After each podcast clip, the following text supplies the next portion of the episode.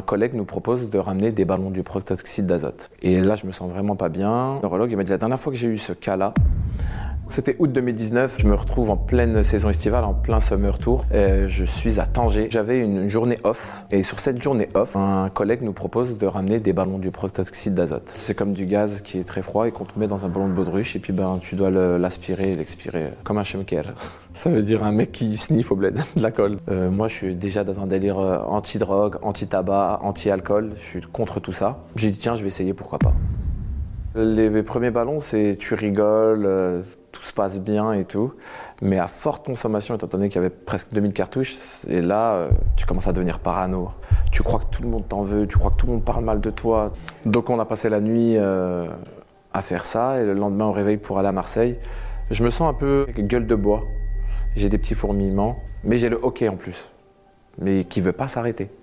Je comprends pas. Mes potes me disaient non mais tiens ferme ta bouche, bois de l'eau, fais ceci, fais cela. Et frère, j'ai tout fait, ça marchait pas. Je m'envole vers Marseille. Je fais ma date à Marseille et au bout d'une heure et demie de show, j'ai comme une envie de, vomir. Et j'avais le hockey. Mais c'était pas, c'était euh, toutes les deux minutes. Et là, je me sens vraiment pas bien. Et mon pote me décide, de m'emmener à l'hôpital, chose que je ne voulais pas parce que j'avais des dates à assurer le lendemain à Montpellier. Et le surlendemain, j'avais un tournage de clip euh, à Marseille même. Je finis à l'hôpital. Le chef de service ne comprend pas trop ce que je suis en train de lui raconter. Et lui, étant donné qu'il savait qui j'étais, il m'a dit Je pense que c'est une méningite vu tous les voyages que tu fais. Je dis ah Non, non, c'est pas ça. Donc j'essaie de lui expliquer. Il ne comprend pas. Il décide de me faire une ponction lombaire. C'est ce qui consiste à prendre un liquide derrière vers la moelle épinière. Mais il me l'a fait sans anesthésie parce qu'il croyait qu'il m'a dit c'était mieux pour le résultat il m'a démonté le dos. Donc euh, le docteur me fait cette ponction lombaire, il n'y a rien, donc il m'a défoncé pour rien. Et il me dit en revanche, je vais te faire une, euh, injection de vitamine B12 euh, due à la haute consommation que vous avez fait la, veille par rapport au protoxyde d'azote. Parce qu'il m'a dit que quand vous consommez énormément de protoxyde d'azote, toute votre vitamine B12 se vide de votre corps. D'où euh, euh, je me sentais vraiment raplapla. Quoi. Le médecin me dit Je vais t'appeler un neurologue qui va venir.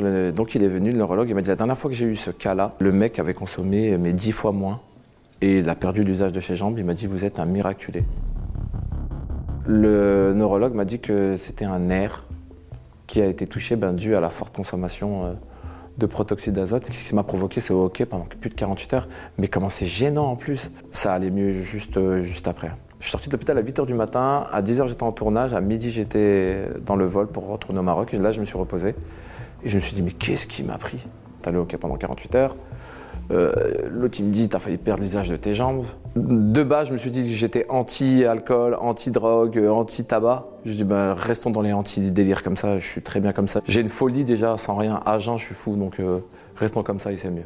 Étant donné ben, que le phénomène est arrivé ici en France, je vois sur TikTok, je vois même dans la rue euh, des bonbonnes par terre, des capsules par terre, je vois des gens, ils font ça au volant. Venir avec ma petite notoriété, faire de la prévention, je trouve que ça n'a pas de mal, donc c'est bien. Sans faire le mec le Pascal le grand frère, hein, parce que personne n'est parfait, mais bon, à ma petite échelle, si je peux faire ça, il n'y a pas de problème.